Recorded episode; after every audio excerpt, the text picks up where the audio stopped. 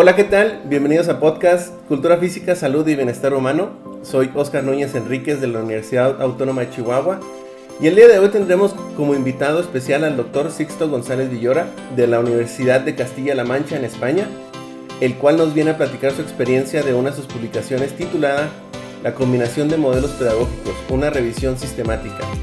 Este artículo fue publicado en la revista European Physical Education Review en el 2019 y además comparte créditos con Carlos Evangelio, Jacob Sierra Díaz y Javier Fernández Río, persona que ya ha sido invitada y ha participado en este, en este podcast. En esta ocasión, y como lo hemos estado platicando, hablaremos de los retos, implicaciones y beneficios que esta investigación trae al mundo de la cultura física, salud y bienestar humano. Doctor González Sixto, muchísimas gracias por aceptar la invitación. Y pues antes de iniciar, no sé si nos pudieras dar una breve introducción acerca de tu formación académica y cómo es que llegaste a este camino. Bueno, pues muchas gracias por invitarme a este podcast, Oscar. Eh, para mí es un placer compartir con vosotros. Y bueno, pues ante la primera pregunta, decir que mi formación, pues soy graduado en Ciencias del Deporte, también hice una segunda eh, titulación, graduado en Maestro en Educación Primaria con la especial Educación Física y mi curiosidad por aprender más, por saber el porqué de las cosas, el por qué ocurrían eh, en, educación física y en deporte, pues me llevó a hacer el doctorado en ciencias del deporte que finalicé en el año 2008. Ya hoy en la actualidad pues eh, soy IP de varios proyectos de investigación financiados a nivel nacional y regional y actualmente pues estoy dirigiendo varias tesis doctorales, principalmente sobre el deporte en edad escolar, la toma de decisiones y los modelos pedagógicos como eh, de lo que trata el, artículo, ¿no? que, es el, elemento del podcast, al que tengo que agradecer a mis coautores de, este artículo, a Carlos Evangelio, a Jacob Sierra y a Javier Fernández, su participación, porque sin ellos no hubiera sido posible la realización de esta revisión sistemática. ¿Y cómo me llevó eh, la vida a, toda esta formación y a, ser investigador en ciencias del deporte? Pues siempre he estado vinculado con, la actividad física y el deporte desde bien pequeño. Eh, cuando era más joven practicaba varios deportes, eh, eran multideporte, baloncesto, fútbol sala, pero especialmente tenis y fútbol. mucho por la vinculación con mis padres, mi padre era gran deportista y me inculcó esta, este amor por, por, la práctica de los deportes y hasta hoy que practico deportes como el pádel o, hago habitualmente corro, eh, hago running y, y, estos fueron mis orígenes. A nivel de académico, pues el primer contacto fue en la Facultad de Educación de Albacete con un profesor catedrático, Onofre Contreras, el cual pues me, me, pegó el gusanillo por esto de investigar y fue el que me animó a, hacer el grado en ciencias del deporte y también a hacer el doctorado con el que hice la tesis doctoral, tanto con el profesor Contreras como con el profesor García López, que fueron mis codirectores en su momento. Fíjate que, importante es este que de repente como docentes formadores eh, podemos sembrar esa semillita que va a germinar en un momento dado, sobre todo en esta área, ¿verdad? Y que muchas veces no percibimos el impacto que podemos tener en nuestros estudiantes eh, a un futuro cercano y lejano. Totalmente, yo eh, pues aprendí de los eh, directores de tesis que tuve en su momento, de los hiper del grupo de investigación y yo trato de hacer estimular, motivar, creo que es una labor fundamental del docente universitario y además yo lo hago con mucho gusto porque tengo cercanía con los estudiantes y me parece que es súper interesante dirigir, tutorizar los trabajos de fin de grado, los trabajos de fin de máster y especialmente las tesis doctorales que son más complejas, llevan más tiempo de, de profundización. Aquí en España los programas son de tres años, pero normalmente los chicos y las chicas necesitan, nuestros estudiantes necesitan un cuarto año para terminar su tesis doctoral. Y bueno, pues yo he tenido la suerte de, de codirigir ya hoy en día hasta siete tesis doctorales y, actualmente dirijo otras tantas y la verdad es que mm, eh, pues es el pozo en el grado, es el pozo de tomar café con ellos, de, hacer cursos, de llevártelos a congresos y, así es la manera de estimularlos y, que ahora sean algunos de ellos compañeros de profesión en, otras universidades. Sí, sí, es muy importante este tipo de, interacciones. Y bueno, pues ahora sí que yéndonos al, artículo, fue muy interesante ver cómo describieron el concepto de, de, modelo pedagógico y sobre todo los diferentes tiempos que se han implementado, sobre todo en educación física en muchos años y ver también que, como lo describen, cada uno tiene sus principios y sus formas de, implementarlo, de utilizarlo. ¿Qué lo llevó a, querer buscar la conexión o la combinación de estos modelos pedagógicos? Bueno, pues no se trata de combinar por combinar o hibridar por hibridar a ver qué sale, mezclar cosas a ver eh, cuál es el resultado. Esto no es el proceso que, que seguimos en los modelos híbridos sino que es estudiar, analizar los contextos educativos específicos y diseñar modelos que sean lo más eficaces posibles a nivel pedagógico para un determinado contexto educativo, para un determinado alumnado de un centro y concretamente eh, también de un aula, porque en un centro educativo puede haber varios grupos de, por ejemplo, quinto de primaria, e incluso hay que adaptar el, el modelo pedagógico, hay que adaptarlo a cada grupo escolar. Entonces se trata de analizar el contexto y de intentar eh, desarrollar el modelo pedagógico que mejor se adapte al contexto, circunstancias y a la madurez, a la forma de pensar, a nivel de pericia que tenga nuestro alumno. Sí, y sobre todo muchas veces no, no eh, vemos cómo nuestra identidad pedagógica en muchos sentidos puede afectar hasta la implementación de,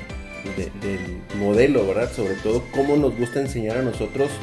porque pensamos nosotros como docentes que somos los que tenemos que tener la responsabilidad sin tomar en cuenta las características de los, de los estudiantes, ¿verdad? Y, y también mencionaron que cada uno de estos modelos tiene sus limitaciones y bien los describen en el artículo y que sobre todo, como lo bien lo dices, ¿verdad? Este, tienen esa forma de abordar el contexto o, el contenido por el cual queremos pasar. No sé si nos pudieras guiar un poco acerca de, las limitaciones de, los modelos. Bueno, pues antes de hacer una pequeña introducción, bajo mi punto de vista, eh, todas las metodologías educativas tienen las virtudes y tienen inconvenientes, o si bien lo quiere llamar, puntos fuertes y puntos débiles. Eh, se trata de que estas fortalezas sean lo más visibles posibles, sean prácticas y se implementen de forma adecuada en las prácticas y que podamos, en, la medida de lo posible, mitigar las limitaciones eh, que tienen estos modelos tan pronto como nos sea posible en los centros escolares. Eh, ya dirigiéndome directamente a responder la pregunta, pues algunas limitaciones de los modelos pedagógicos consolidados, que es en los que me voy a centrar, son cuatro los modelos pedagógicos consolidados. El modelo comprensivo, el modelo de educación deportiva, el modelo de responsabilidad personal y social y el aprendizaje cooperativo. Bueno, pues por poner algún ejemplo en cada uno de ellos,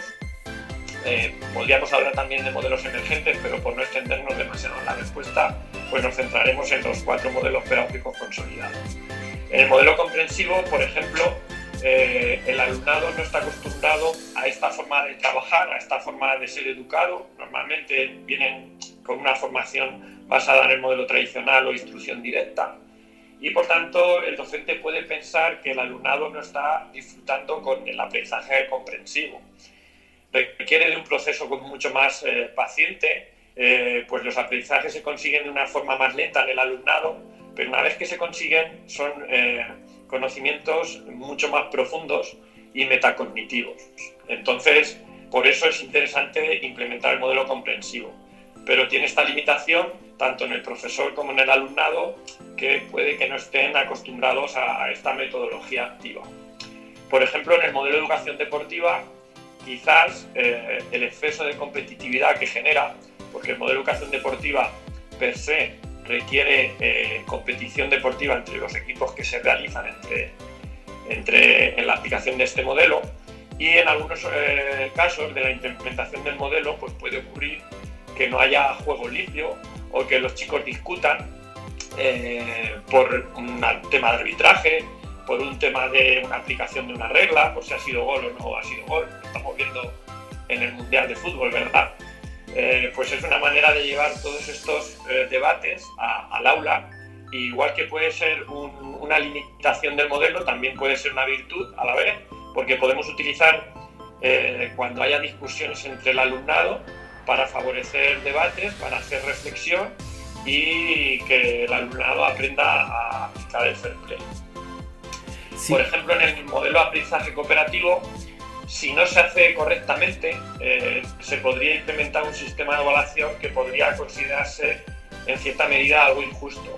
Eh, porque en algunos de los programas de aprendizaje cooperativo se otorga la misma calificación a todo el grupo. Y muchas veces, cuando hacemos grupos de aprendizaje cooperativo, hay alumnos o alumnas que se implican mucho más en el grupo o en el aprendizaje. Y podría ser eh, algo injusto que todos tuvieran la misma calificación, ¿vale? Hay que distinguir entre evaluación y calificación. Entonces, pues son cosas que tenemos que cuidar, que tenemos que animar en el proceso de enseñanza-aprendizaje cuando aplicamos, por ejemplo, este tipo de modelos. Eh, y por último, el modelo de, responsabilidad personal y social coloca la mayor responsabilidad eh, en el alumnado, la cede el maestro al alumnado y por ello es también una metodología activa. No es el trabajo del estudiante enseñar a sus compañeros eh, en, una materia, esa es la labor del docente, pero sin embargo en el modelo de responsabilidad personal y social sí que tiene cierta responsabilidad en este sentido. Entonces, si el grupo no es demasiado maduro o el alumnado no tiene cierta autonomía, pues el modelo se resiente un poco a la hora de ser aplicado. Por tanto, el modelo se aplica mucho mejor en, grupos que, son más autónomos a la hora de aprender. Y estas son algunas de las limitaciones eh, que bien enfocadas se pueden transformar, como ya he puesto en, en alguno de los modelos, también en algunos de los puntos fuertes de los modelos, porque podemos hacer reflexión sobre ellos, podemos hacer debates eh, entre iguales o hacer preguntas e indicios para ir educando a, los chicos y a las chicas en los valores que, pretendemos educar. Fíjate que mencionas aspectos muy importantes que, eh, que tenemos que tomar en cuenta como, como maestros, ¿verdad? Sobre todo ese punto tan importante que mencionas que no es lo mismo calificar que evaluar, que muchas veces como docentes perdemos el rumbo porque el sistema educativo nos pide eh, ahora sí que esa calificación como la evaluación, ¿verdad? Eh, pero qué bueno que lo mencionas de esa forma para dar una perspectiva diferente acerca de cómo debemos de implementar un, modelo eh, pedagógico como tal y cómo, cuáles son sus alcances como tal, ¿verdad? Y en la metodología, bien lo describen que hubo una búsqueda muy completa, donde hubo 49.533 resultados acerca de lo que querían buscar como tal, y que cada una de, de esas palabras clave pues, los llevaron a, a un número considerable de, la evaluación. Pero ¿qué retos tuvieron en la búsqueda y cómo fueron resueltos estos retos? Bueno, pues es una pregunta muy interesante para familiarizar a todos los oyentes del podcast sobre las revisiones sistemáticas o los metaanálisis. Eh, en primer lugar, tengo que hacer eh, eh, una orientación metodológica científica sobre cómo se estructura una metodología basada en una revisión sistemática. En este caso hemos utilizado una metodología Prisma, que es una declaración surgida en el año 2009 como evolución de una eh, estructura anterior que se llamaba Quorum. Esta metodología llamada Prisma es una herramienta creada desde el ámbito biomédico con el fin de contribuir a mejorar la claridad y la transparencia de las revisiones sistemáticas. Eh, por lo tanto, partiendo de que viene de un ámbito biomédico, eh, pues eh, las características de esta metodología están orientadas sobre el método científico, pero más orientado hacia las ciencias de la salud. Como podéis observar en el artículo que guía eh, el podcast, la revisión sistemática, y os aconsejo que vayáis a la figura 2, hay que seguir determinadas pautas en cada uno de los apartados que componen la investigación. Siguiendo estas pautas, se da respuesta a los retos de la búsqueda sistemática para que sea una búsqueda eh, científica, es decir, no buscamos y, escribimos aquello que vamos encontrando poco a poco y nos podemos dejar artículos en el camino. eh, esta búsqueda sistemática nos obliga a buscar en diferentes bases de datos. En concreto, nosotros realizamos la búsqueda eh, en, seis bases de datos, Web of Science y Scopus, como dos de las eh, bases de datos más importantes a nivel científico internacional. Medline, que es una base de datos más orientadas a las ciencias de la salud. ProQuest, EBSCO y Google Scholar. EBSCO y Google Scholar pues, se incluyeron porque nosotros somos del ámbito de las ciencias sociales, en concreto de la ciencia de la educación, y requeríamos ampliar la búsqueda en bases de datos que no tuvieran un, un, énfasis sobre todo en ciencias de la salud y un énfasis sobre todo en, artículos que solo se escribieran en inglés, porque nosotros queríamos ampliar la búsqueda a aquellos artículos que se escribieran en, en castellano o español.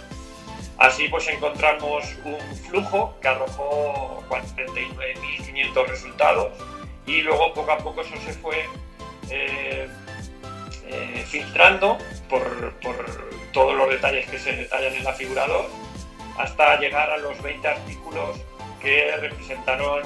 eh, la muestra de, esta revisión sistemática.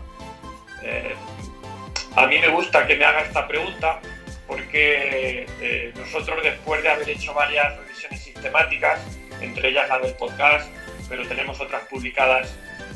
eh, a nivel internacional muy interesantes, por poner un ejemplo, hemos publicado recientemente en el 2022 en la revista Computers and Education una revisión sistemática sobre ciberbullying y educación primaria y secundaria. Eh, Computers and Education es una de las revistas más prestigiosas a nivel internacional en educación. Es muy difícil publicar en esta revista. Y a partir de aquí nos hemos dado cuenta que las ciencias sociales eh, pues tienen una idiosincrasia particular, eh, que es algo distintiva a, las ciencias de la salud o biomédica. Y por tanto ya llevamos trabajando algo más de un año, un grupo de trabajo, un grupo de investigadores, para adaptar esta metodología Prisma a una metodología más orientada hacia las ciencias de las sociales y en concreto a las ciencias de educación, que es lo que más nos preocupa. Esperemos que, que a corto plazo pues, podamos tener eh, eh, este trabajo realizado y lo podamos publicar, compartir con, todos los compañeros y compañeras investigadoras en, en, el ámbito de educación y que podamos hacer revisiones pues, mucho más orientadas hacia lo social, hacia también el componente cualitativo y no solo cuantitativo, porque en el aspecto humanístico, en el aspecto social, tenemos que analizar también el por qué y el para qué las personas realizan determinadas acciones. Y esto es un poco el, reto y la metodología científica que tenemos en, la revisión sistemática del podcast y, y, alguna más como, como he orientado. Sí, sobre todo, como bien lo dices, ¿verdad? ver las diferentes perspectivas y sobre todo eh, que existen dos, dos, formas de realizar investigación como tal, ¿verdad? Cuantitativa y cualitativamente y que muchas veces las ciencias sociales pensamos que eh, flaquean de cierta forma en, en, en, aspectos metodológicos, ¿no? Pero implementar este tipo de, de metodologías puede fortalecer y compartir los resultados de una forma más más contundente, más relevante y que tenga un poco más de percepción de impacto es entre los colegas como tal, ¿verdad? Y, en los resultados, Sixto mencionan, los describen muy completos, fue algo que, me gustó muchísimo de su artículo y lo dividen en las secciones como, como bien que este, lo describen por las categorías. La categoría de la combinación, el enfoque, los participantes, el y participantes y contexto, el deporte y contenido, tiempo de implementación, fuentes de información y análisis y sobre todo los resultados como tal. No sé si nos pudieras guiar sobre eh, o por cada una de estas secciones y sobre todo si hubo algún reto de, que tuvieron entre esta correlación este, de las secciones. Bueno, pues eh, en este caso considero que la tabla 2 del, del, artículo es clave, es lo que guía a todo el apartado de resultados eh, eh, está de forma clara y sencilla expuesto los resultados de los 20 artículos de forma resumida, con lo cual con un simple vistazo de esta tabla 2, cualquiera que quiera innovar o investigar sobre modelos híbridos, pues se puede hacer una idea o tiene el marco teórico de, de estos modelos que antes no existía. Esta es la primera revisión sistemática a nivel mundial que analiza los modelos pedagógicos hibridados. Yo creo que por eso ha tenido tanto interés a nivel científico internacional y por eso tiene tantas citas esta revisión sistemática, porque es la primera eh, que, mm, que, coge eh, pues todos los trabajos realizados de manera minuciosa eh, y, y, lo pueden trabajar de esta manera y puede hacer un análisis de las outcomes de, de esta línea de estudio. Si nos vamos a los diferentes apartados, yo creo que aquí lo mejor es también que cada uno de los eh, alumnos o de los profesores que quieran aprender sobre esta línea de trabajo de los modelos pedagógicos combinados o hibridados es que, es, que se lean esta parte del artículo. Eh, pero, por ejemplo, eh, si nos vamos al tema de metodología, cómo se ha hecho la metodología científica en estos 20 artículos, pues podemos observar que los instrumentos más utilizados fueron las entrevistas, en 12 de ellos. También se trabajó el diario de campo en 10 de los 20 artículos. Eh, estos, como todos sabéis, pues son métodos cualitativos, es decir, para saber lo que ocurre en ciencias de la educación tenemos que abordar 10 eh, metodologías mixtas, utilizando método cuantitativo y cualitativo, o bien estudios cuantitativos o cualitativos. En este caso, eh, observamos que en esta línea de trabajo eh, los instrumentos de evaluación cualitativos tienen una gran relevancia. Eh, si nos vamos a los términos cuantitativos, el instrumento que más ha sido utilizado en estos artículos sobre hibridaciones de modelos es el Game Performance Assessment Instrument, que es un instrumento de evaluación sobre análisis táctico que desarrollaron Mitchell, Olin y Griffin en la Universidad de Ohio y que ha sido ampliamente utilizado en iniciación deportiva por investigadores de todo el mundo y que por tanto pues, eh, pues es uno de los instrumentos que mejor eh, ha tenido cabida, eh, sobre todo cuando se hibridan modelos orientados hacia el deporte o la enseñanza del deporte, como pueden ser el modelo comprensivo o el modelo de educación deportiva. Y, por ejemplo, si nos vamos a los modelos que más se han hibridado, pues podemos ver el modelo de educación deportiva, podemos ver el modelo eh, comprensivo Teaching for Understanding, podemos ver el modelo de responsabilidad personal y social y, tenemos ahí pues varios autores que son representativos de cada uno de ellos. Por ejemplo, en el modelo comprensivo, pues eh, y Dyson han sido los que mejor han desarrollado eh, esta hibridación de modelos. Si, por ejemplo, nos vamos al modelo de responsabilidad personal y social, pues son Fernández Ríos y Menéndez Santurio los que han hibridado estos modelos. Y bueno, por dar algún detalle más, aunque no voy a entrar en todos los apartados de, los resultados porque haría muy extenso el podcast, pues decir que, que a nivel geográfico, a nivel internacional, los países que más han implementado modelos pedagógicos híbridos en publicaciones científicas han sido por este orden España con siete artículos, Portugal con seis artículos, Estados Unidos con cuatro, el Reino Unido con dos y Australia con uno. Esos son los países donde esta línea de investigación es, es más potente hasta la fecha de que se hizo la revisión sistemática porque a posteriori se han sumado nuevos contextos geográficos y yo animo pues, eh, eh, al, resto de países a sumarse a, esta línea de investigación emergente que yo creo que en la próxima década pues, nos va a dar muchísimos eh, resultados y, muy alentadores para mejorar el, aprendizaje de nuestro alumnado en primaria y en secundaria. Sí, como bien lo, lo mencionas, ¿verdad? Este, es importante sobre todo ver esa unión que, existe como tal. Y lo mencionan muy bien en, la, en las discusiones este, eh, donde lo escriben muy detalladamente cómo cada modelo ha aportado, este, sobre todo la medida del crecimiento y en favor de los estudiantes, que es algo que está muy en boga ahorita, ¿verdad? Eh, centrarnos en, la voz de los estudiantes. Pero desde tu punto de vista, y aunque ya lo describen un poco en la, en la introducción, ¿verdad? que sobre todo un solo modelo implementado eh, tiene sus limitaciones. ¿Hacia dónde crees que está tendiendo la implementación de modelos pedagógicos en educación física? ¿Y cuál crees que pueda ser más adaptable en su implementación de acuerdo a un contexto, eh, un contexto específico? Bueno, pues es una pregunta muy interesante para todos los que nos escuchen. Eh, voy a intentar hacer una relación hacia la primera pregunta y, voy a intentar de manera humilde, eh, me gustaría aportar un par de tips o consejos hacia, hacia los que quieren aprender sobre la implementación de modelos pedagógicos. En primer lugar, la tendencia creo que es hacia la contextualización de la práctica a través de los modelos pedagógicos. Hay una,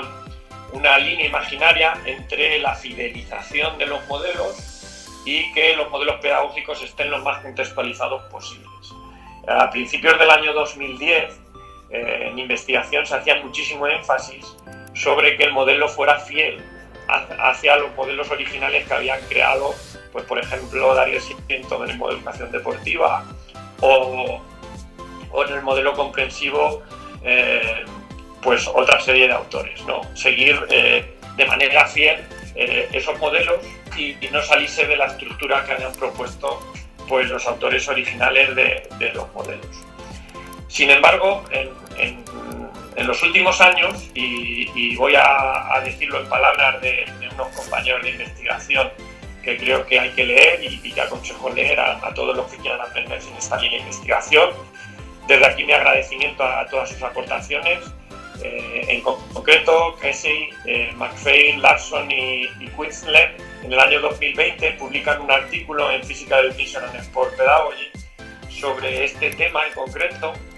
y nos dicen que es relevante que la práctica de los modelos basados en la práctica conserve un sentido real de la práctica en cada centro escolar pasando del sustantivo, modelo pedagógico fidelista, como hemos explicado anteriormente, al verbo. Es decir, tenemos que pasar del sustantivo al verbo, a la acción. Y pasar a un modelo pedagógico mucho más activo, mucho más de acción en relación al alumnado. Eh, una vez dicho esto, y basándome en estos eh, compañeros internacionales, pues eh, yo sí que me, gustaría dar un segundo consejo que es eh, que deberíamos de partir de los modelos pedagógicos más consolidados. Es decir, hay unos modelos pedagógicos que han demostrado que son más eficaces que los modelos pedagógicos tradicionales a nivel práctico, a nivel de innovación docente, en diferentes países del mundo, tanto en, en, experiencias como en artículos científicos en diferentes países y investigadores. Por tanto, eh, este eh, elemento de que sean consolidados, eh, pues significa que son algo más superiores al resto de modelos pedagógicos. Hay otra serie de modelos pedagógicos emergentes que están intentando crear esta base de innovación científica, de experiencias y sobre todo de investigación que demuestre que estos modelos pedagógicos son, son relevantes y que algún día podrían llegar a ser modelos consolidados. Por lo tanto, dentro de la línea de, la combinación o hibridación de modelos, yo aconsejo que siempre uno de los dos modelos que se hibrida eh, como mínimo sea un modelo pedagógico consolidado. Y el segundo podría ser otro modelo eh, pedagógico consolidado o podría ser un modelo pedagógico emergente. ¿Vale? Pero yo no aconsejaría que en esta línea de investigación eh, se comenzasen a trabajar modelos, eh, dos modelos eh, emergentes sin demasiada base científica, porque, vamos, yo, yo confío en una educación basada en ciencia y por lo tanto si todavía no han demostrado su capacidad pedagógica o no lo han demostrado a nivel internacional, pues deberíamos de tener cierta, cierta paciencia en, en este sentido. Y dirigiéndome un poco a la segunda pregunta que me realizas, eh, pues eh, qué modelo pedagógico implementar según el contexto específico. Pues sin duda, si estamos trabajando en un cole o en, un instituto y queremos eh, educar por medio de los deportes, creo que los dos modelos más interesantes son el modelo comprensivo o game-based approach o el modelo de educación deportiva Sport Education. Son los dos modelos eh, que han demostrado su, su mejor valía en este tipo de contenido. Pero, por ejemplo, dentro del modelo comprensivo encontramos diferentes variantes o diferentes modelos dentro de esta eh, vertiente o gran paraguas. Y, por ejemplo, si estamos trabajando en una escuela deportiva orientada al rendimiento, dentro de los Game-Based Approach yo recomendaría eh, incorporar una variante que es el Game Sense, que tiene origen australiano y que tiene una orientación mucho más eh, hacia, el, hacia el rendimiento deportivo o desarrollar la pericia deportiva en nuestro alumnado. Por ejemplo, en el aprendizaje cooperativo sería muy interesante para el inicio de la primaria y también para el inicio de la educación secundaria. Creo que es un modelo que debería de estar en, todas las programaciones eh, anuales del profesorado de educación física y creo que es un modelo que viene fenomenal, sobre todo al principio de cada, de cada curso escolar, para desarrollar la cohesión de grupo, desarrollar que los chicos y las chicas eh, se tengan afecto entre sí, para luego, a partir de esta base, poder trabajar más profundamente otro tipo de, de aprendizajes. Y, por ejemplo, el cuarto modelo consolidado, que es el modelo de responsabilidad personal y social, pues puede estar más orientado para grupos con una falta de responsabilidad, con alumnado que tiene falta de autocontrol eh, y también puede ser implementado en, en alumnado con grupos vulnerables, bien con, con, alumnado con discapacidad, con alumnado con mucha inmigración. Eh, puede ser un modelo muy interesante para este tipo de características, aunque también podría ser utilizado este modelo en, en colegios normalizados y que no tengan estas características. Pero el, señor Hellison, que fue el que creó este modelo, pues lo aplicó sobre todo con alumnado con grupos vulnerables. Y además de todos estos modelos consolidados, pues tendríamos todas las posibilidades de modelos emergentes. Y posiblemente me deje alguno, pero bueno, por ejemplificar y que nuestros oyentes conozcan las diferentes posibilidades que tienen, según el contexto o según el, contenido o las competencias que, quiero que aprenda nuestro alumnado, pues podría aplicar cualquiera de los modelos pedagógicos emergentes, que pueden ser el, modelo de educación física relacionado con la salud, que es un modelo que no tiene una estructura definida, pero si queremos desarrollar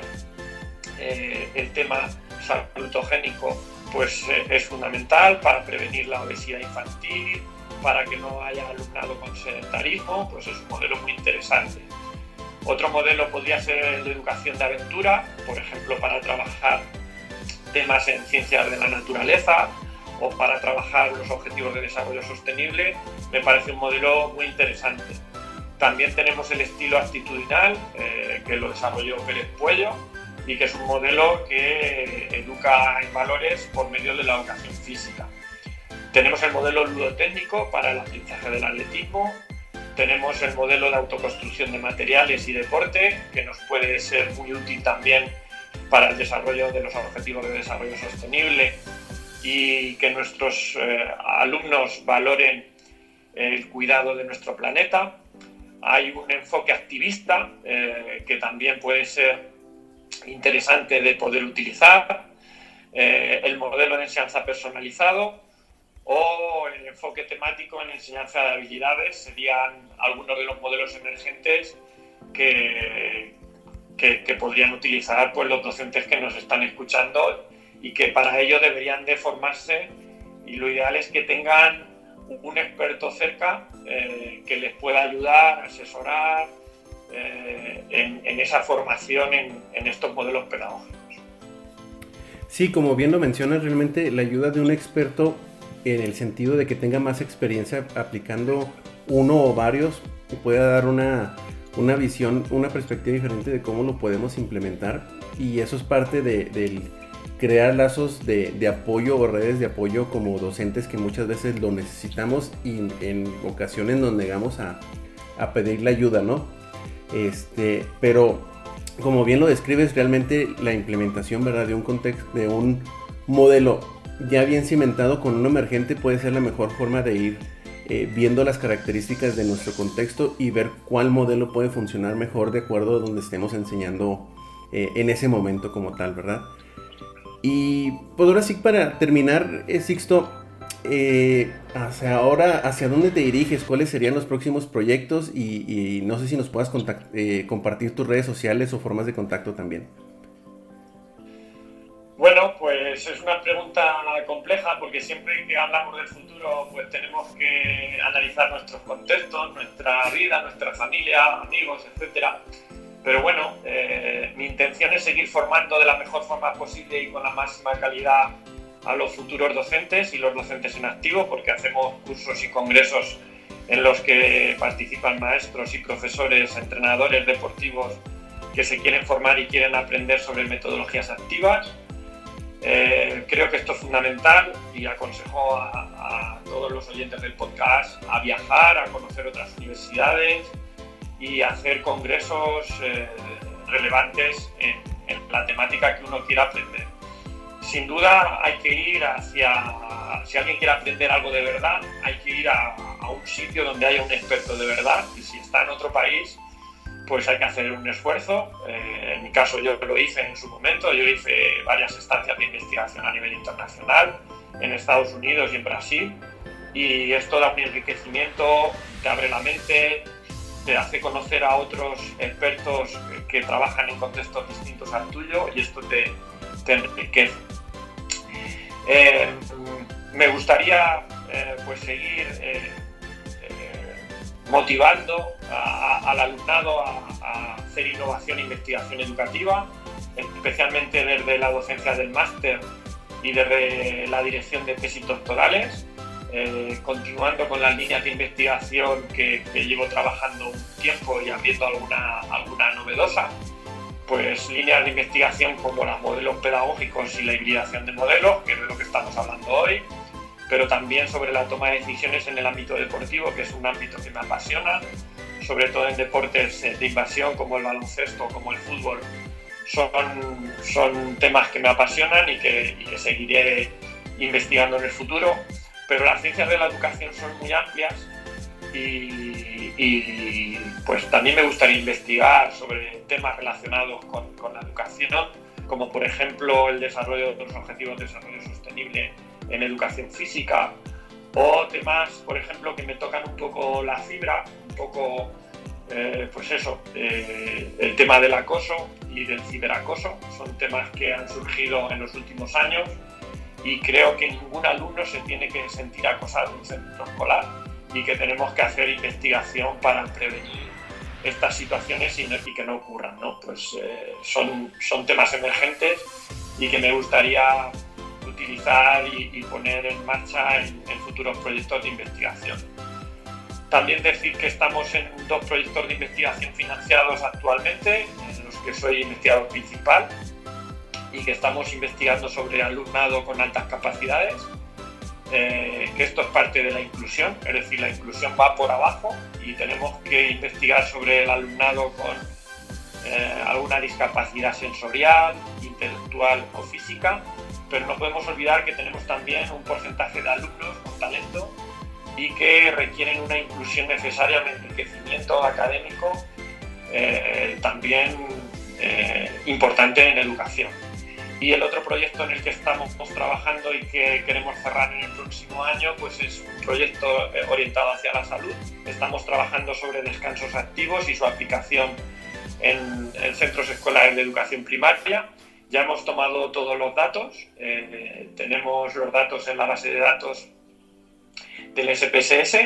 y ahora mismo estamos en el análisis de datos, con lo cual en los próximos dos años creo que vamos a poder publicar todo el grupo de investigación, que sin ellos no hubiera sido posible hacer todo este, este trabajo. Agradecerles a este grupo de investigación, Grupo de Investigación EDAD de la Universidad de Castilla-La Mancha, toda su implicación y en los próximos dos años, como os digo, pues tendremos publicaciones, artículos en, este sentido. En cuanto a la pregunta de cómo eh, poder contactar conmigo, pues eh, creo que soy muy activo en redes sociales. Un día me di cuenta que percibí que no es suficiente con impartir clase en tu propia aula, en, el aula universitaria, aunque tengamos muchos alumnos, y que tenemos, los profesores universitarios, tenemos una gran responsabilidad de educación a la sociedad, a toda la sociedad, no solo a, las personas que llegan a, la universidad, sino que tenemos que hacer divulgación científica, sino que tenemos que crear cultura educativa en toda la sociedad. Por eso, en un determinado momento, y a pesar que me requiere algo de tiempo, eh, tomé la iniciativa de, ser activo en, redes sociales y se me, pues me podéis encontrar en Twitter eh, con la dirección arroba Sisto González V, me podéis encontrar en Instagram en arroba Sisto UCLM o en Donde podéis encontrar algunos de los libros que hemos publicado por si alguien los quiere consultar, los quiere adquirir eh, en arroba Sisto González Villora en Linktree tenemos ahí un resumen de las publicaciones más didácticas para llegar a los docentes y que los docentes de primaria y secundaria a su vez lleguen al alumnado que es eh, donde queremos llegar. Para mí la relación universidad-escuela, escuela-universidad, centro educativo, es fundamental, por eso nuestras investigaciones se hacen en centros escolares y, tenemos que estar relacionados los profesores universitarios con los docentes de primaria y secundaria. Además de estas redes sociales en abierto, pues eh, también me encuentro en redes sociales más académicas, con una orientación más académica, por si hay algún investigador o algún doctorando que quiere buscar nuestras publicaciones, pues las puede encontrar en el ResearchGate o en el portal Academia. Y, yo creo que con esto es suficiente, ¿no? Eh, creo que el que quiera puede contactar con nosotros también directamente eh, mediante el correo electrónico de institución de la Universidad Castilla-La Mancha, que es sisto.gonzález.uclm.es. Y si a alguien le da un poco de corte, eh, pues entrar en, contacto directo, pues puede buscar en Google Scholar o en Google Académico, entrar, que están abiertos, buscar el nombre de, cualquier autor, también el mío, pero pues el de Fernández Río, que, que hizo un podcast anteriormente contigo, yo lo recomiendo totalmente y, puede buscar con el nombre en Google Académico y ahí a un simple link eh, tendrá acceso a, las publicaciones que, que, vamos realizando. Y no me quería despedir pues sin agradecerte eh, a todos los que nos están escuchando, a ti Oscar por darme la posibilidad de participar en este podcast eh, de cultura física, salud y bienestar humano y, espero que haya sido positivo y que el que lo haya escuchado haya encontrado alguna, algún estímulo, alguna motivación para, para seguir aprendiendo. No, al contrario, Sixto, muchísimas gracias por compartirnos este, tu experiencia y sobre todo en algo tan, tan, tan tangible como es la implementación de algo, eh, de un modelo pedagógico en las clases, sobre todo proporcionar herramientas al maestro frente al grupo eh, en educación física de que tiene las posibilidades y tiene este, muchísimas formas de poder crear ambientes de aprendizaje propicios para todos los estudiantes y sobre todo ahorita que eh, pues, la población mundial y sobre todo los estudiantes están eh, desenganchando de participar en, actividad física, ¿no? Entonces muchísimas gracias por, por todo esto. Y sobre todo, los que quieran, los que nos estén escuchando, el doctor está muy activo en redes sociales, entonces lo pueden seguir en las redes sociales que ya nos comentó. Y pues de nueva cuenta, Sixto, muchísimas gracias por, aceptar la invitación. Y pues a nuestros escuchas, muchísimas gracias por escucharnos. Los esperamos en el próximo episodio de su podcast, Cultura Física, Salud y Bienestar Humano. Hasta luego.